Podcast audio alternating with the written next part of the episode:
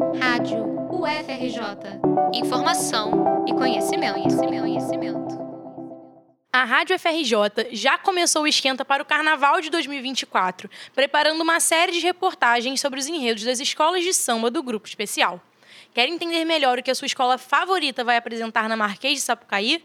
Então embarque com a gente nessa aventura.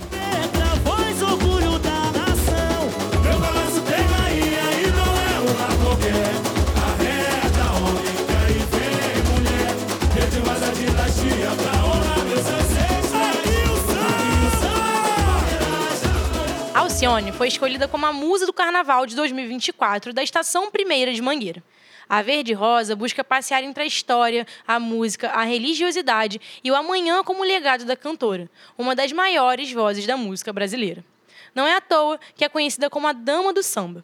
Ela, que em 2023 fez 50 anos de carreira e esse ano faz 50 anos de Mangueira. Dona de sucessos tocados em todos os cantos do Brasil, Alcione Dias Nazaré nasceu no dia 21 de novembro de 1947, na cidade de São Luís, capital do estado do Maranhão. Criada com mais oito irmãos, foi a quarta filha, e sua infância foi cercada de brincadeiras e brinquedos feitos por ela mesma. Cresceu na sua cidade natal em meio a festas tradicionais, como a Folia de Reis, que marca o encerramento das comemorações natalinas. Aliás, nessa rolou até a participação ativa da pequena. Ela cantava na queimação de palhinhas, ponto alto da folia que remonta a visita dos Reis Magos ao Menino Jesus. Os galhos que fazem parte da manjedoura são retirados e queimados, iniciando o desmonte do presépio. Nesse momento, são feitos votos para o ano que começa. O carnaval maranhense também estará presente, assim como uma figura típica de lá nessa época do ano, o fofão. Sua fantasia é composta por uma máscara característica e roupas feitas de chita. Mais para o meio do ano é tempo da maior manifestação cultural do estado, o Bumba Meu Boi. O pai da cantora era Caboclo de Fita, um dos personagens dessa festividade, o que aumenta ainda mais sua relação afetiva com a celebração. Combinando música, dança e teatro, a festa é patrimônio cultural do Brasil. Ela se baseia na história de uma mulher que, durante sua gravidez, teve o desejo de comer língua de boi. Para realizar a vontade de sua amada, o marido matou o boi mais bonito de seu senhor. Ao saber da notícia, o dono do animal chamou pajés e curandeiros que conseguiram trazê-lo de volta à vida. Só no Maranhão existem mais de 100 grupos do Bumba Meu Boi, cada um com suas características e variações na narrativa. Nessa mesma época, acontecem os arraiais de São Pedro, Santo Antônio, São João e São Marçal, festejo esse específico do estado natal de Alcione. Nessas celebrações, o tambor de crioula se faz presente, Dança que louva São Benedito é uma expressão da resistência afro-brasileira, que envolve tambores e saias coloridas e rodadas. Uma das canções da sambista leva o mesmo nome dessa dança, o que mostra a relevância da cultura em sua arte, como nos contou Stephanie Paz, em Regista da Mangueira. A gente optou né, por falar de Maranhão através das festas, manifestações populares do Maranhão. É, essa opção se deu por conta da vivência da Alcione nesses espaços né, e de quanto eles contribuíram para a carreira dela. Além de caboclo de fita, seu pai, João Carlos, era mestre da banda da Polícia Militar, o que fez com que sua ligação com a música viesse de berço. Logo cedo, incentivou a filha a estudar instrumentos de sopro. Nesse começo, não teve o apoio de sua mãe sentia medo que a asma da filha piorasse. Esse receio não parou a cantora. Aos 12 anos, fez a sua primeira apresentação na orquestra Jazz Guarani, regida por seu pai. Aos 18, formou-se como professora primária na escola de curso normal e chegou a dar aula por dois anos. Sua demissão se deu justamente por ensinar trompete aos alunos. Esse acontecimento foi, na verdade, o início da sua dedicação exclusiva à música. Cantou em bares e boates de várias cidades do Maranhão, até que no fim dos anos 60 mudou-se para o Rio de Janeiro. Mesmo sem muita estrutura, Alcione saiu com muita coragem e com seu pistão, instrumento de sopro, em busca do seu sonho, em busca do seu próprio amanhã. Provando que a música nunca saiu de cena, teve seu primeiro emprego formal no Rio, na loja Império dos Discos. Tempos depois, começou a se apresentar em shows de calouros e cantar em boates. A própria Disque se apresentava muito no Beco das Garrafas, em Copacabana, point conhecido entre os sambistas e berço da bossa nova. As participações de Alcione em programas de calouros foram um ponto de virada em sua carreira. Após algumas apresentações, a extinta TV Excelsior a contratou antes mesmo do fim do programa em que competia. Estourada, fez inúmeros shows dentro e fora do Brasil. Foi dentre suas apresentações que surgiu o apelido pelo qual é conhecida até hoje, Marrom. Ainda no começo dos anos 70, sua história com o samba começou. A cantora foi lançada através de um compacto que continha o sucesso Figa de Guiné. Mas foi em 75 que conseguiu projeção nacional com seu primeiro álbum de estúdio intitulado A Voz do Samba. Não Deixa o Samba Morrer explodiu nas rádios e ficou mais de 20 semanas nas paradas. Você conhece essa, certo? Não deixe o samba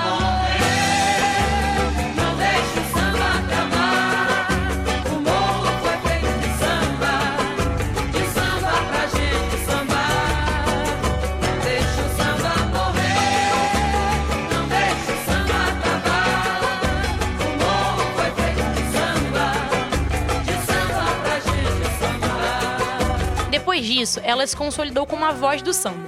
Dona de hits como Você Me Vira a Cabeça, A Loba e Meu Ébano, alguns dos seus sucessos são referenciados no próprio samba enredo. Alcione canta a trajetória de muitas pessoas e embala a vida não só dos brasileiros. É claro que suas potências musicais vão ter espaço no desfile. Apesar de toda a glória, Marrom já passou por momentos difíceis que foram superados pela fé a cantora teve um problema nas cordas vocais que fez com que precisasse se comunicar por meio da escrita. Para resolver a questão, foi até Recife, onde realizou uma cirurgia espiritual com o Dr. Fritz. Após três dias sem falar, seu problema cessou e nunca mais voltou. Mas não só no kardecismo se baseiam suas crenças. Sua religiosidade é múltipla, fator forte na sua formação e que também será retratado pela Estação Primeira ainda menina, teve contato com esse cruzamento de fés, já que sua mãe frequentava a Igreja Católica e seu pai a Casa das Minas, religião de matriz africana específica no Maranhão. A encantaria maranhense também não pode ser esquecida nessa construção. A enredista explicou a importância dessa relação para o enredo. A gente pode falar dos santos da Igreja Católica, né? Nossa Senhora da Conceição, São Miguel Arcanjo, muito presente na vida da Alcione, assim como Yansan, Xangô, Baluaê, que são de religiões afro-brasileiras, é, os pretos velhos também, nessa mesma perspectiva, o Dr. Fritz, que tem uma relação ali com a Alcione também super importante. Falar da sua crença não abrange apenas religiosidade, mas tudo aquilo em que a sambista deposita sua fé e esperança. Tudo aquilo que tem uma força na qual a maranhense aposta suas fichas. Alcione acredita na sua família, no seu estado. Acredita na sua escola de samba do coração e nas crianças que são seu futuro. Por falar em Mangueira, essa relação começou bem antes da ideia do desfile nascer. Começou, na verdade, antes mesmo de sua vinda para o Rio, pois já tinha visto as baianas verde-rosa nas páginas da revista O Cruzeiro. Inspirada nisso, sua mãe chegou a fazer uma fantasia para ela e as irmãs. Em Terras Cariocas, sua primeira visita à escola foi em 1974. Já seu primeiro desfile aconteceu em 79, quando substituiu um destaque de carro alegórico que havia faltado. Fortemente integrada, em 87, Alcione fundou a Mangueira do Amanhã, escola mirim da agremiação. O projeto recebe crianças do Morro da Mangueira para ensinar funções do carnaval, como a de mestre-sala e porta-bandeira, áreas clássicas baianas, de bateria e por aí vai. A ideia nasceu também da vontade de dar um destino para a criançada dentro da escola, já que quando os ensaios aconteciam, via alguns pequenos na rua, outros na própria quadra, mas sem um lugar efetivo nas festas verde e rosa. A cantora quer mostrar que, assim como ela, as crianças podem ser o que quiserem e que ali podem aprender. A Negra Voz enxergou a existência de talentos que, se realmente olhados, podem florescer dentro e fora da quadra. O projeto foi criado ao lado de Dona Zica e Dona Neuma, que são citadas no samba enredo. Ambas, já falecidas, são baluartes da escola. Neuma é filha do fundador da Mangueira. Foi a criadora do departamento feminino e da ala das baianas. Zica, uma das primeiras integrantes da escola, desfilou na primeira vez da Mangueira na Avenida, coordenou por anos a confecção de fantasias e também era esposa do cantor Cartola. Outro homenageado na letra é Hélio Turco, o maior vencedor de sambas enredo e presidente de honra da agremiação. Como podemos perceber no próprio título do enredo, o Amanhã é um dos grandes aliados na condução desse desfile e conversa com diversos aspectos da vida da protagonista. Stephanie conta mais sobre. Esse amanhã ele vem nessa perspectiva, né, de entender que a Alcione constrói o amanhã dela através dessa busca por ser uma artista, mas ela também entende que ela precisava fazer pelo amanhã é, dessas crianças da Mangueira. E aí, nos outros setores, a gente vê o quanto ela foi fundamental também pelo amanhã das cantoras mais recentes, né? Como Isa, Ludmilla, Maria Rita, com quem ela tem uma contribuição, assim, de extrema importância, né? De ser inspiração para essas mulheres e de como ela também foi inspiração para as mulheres brasileiras de um modo geral ao empoderar essas mulheres através da sua música. Então, esse amanhã, ele aparece muito nesse sentido, sabe? Como uma tecnologia tecnologia da Alcione de perceber o quanto através dela, né, e dessa busca dela, do entendimento dela do que era o amanhã, do que era esse sonho, ela poderia transformar o amanhã de outras pessoas, principalmente das crianças da Mangueira. Como o samba diz, ela é Odara, palavra em Yorubá de carga positiva. Odara significa bom, alegre, bondoso. Alcione é voz de mulheres pretas, é voz nordestina, é voz do samba. Alcione é loba sob a pele de gata. Vive uma estranha loucura e vira a cabeça do público com seu timbre inconfundível. Sua importância, sua força e sua relação tão forte de amor recíproco com a escola explicam uma homenagem tão grandiosa. Para Mangueira, falar de Alcione é como falar de si mesma. Viva seus 50 anos de carreira. Viva seus 50 anos de Mangueira.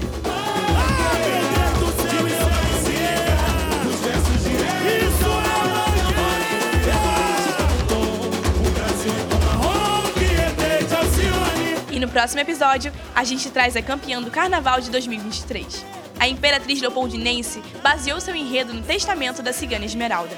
Quer saber mais? Em breve, na Rádio UFRJ, você vai poder ficar por dentro. Reportagem de Ana Beatriz Macedo, Caio Maués, Maria Clara Anselmo e Rebeca Melo para a Rádio UFRJ. Vem comigo, Estação Primeira! De Mangueira, pé direito, muita sorte!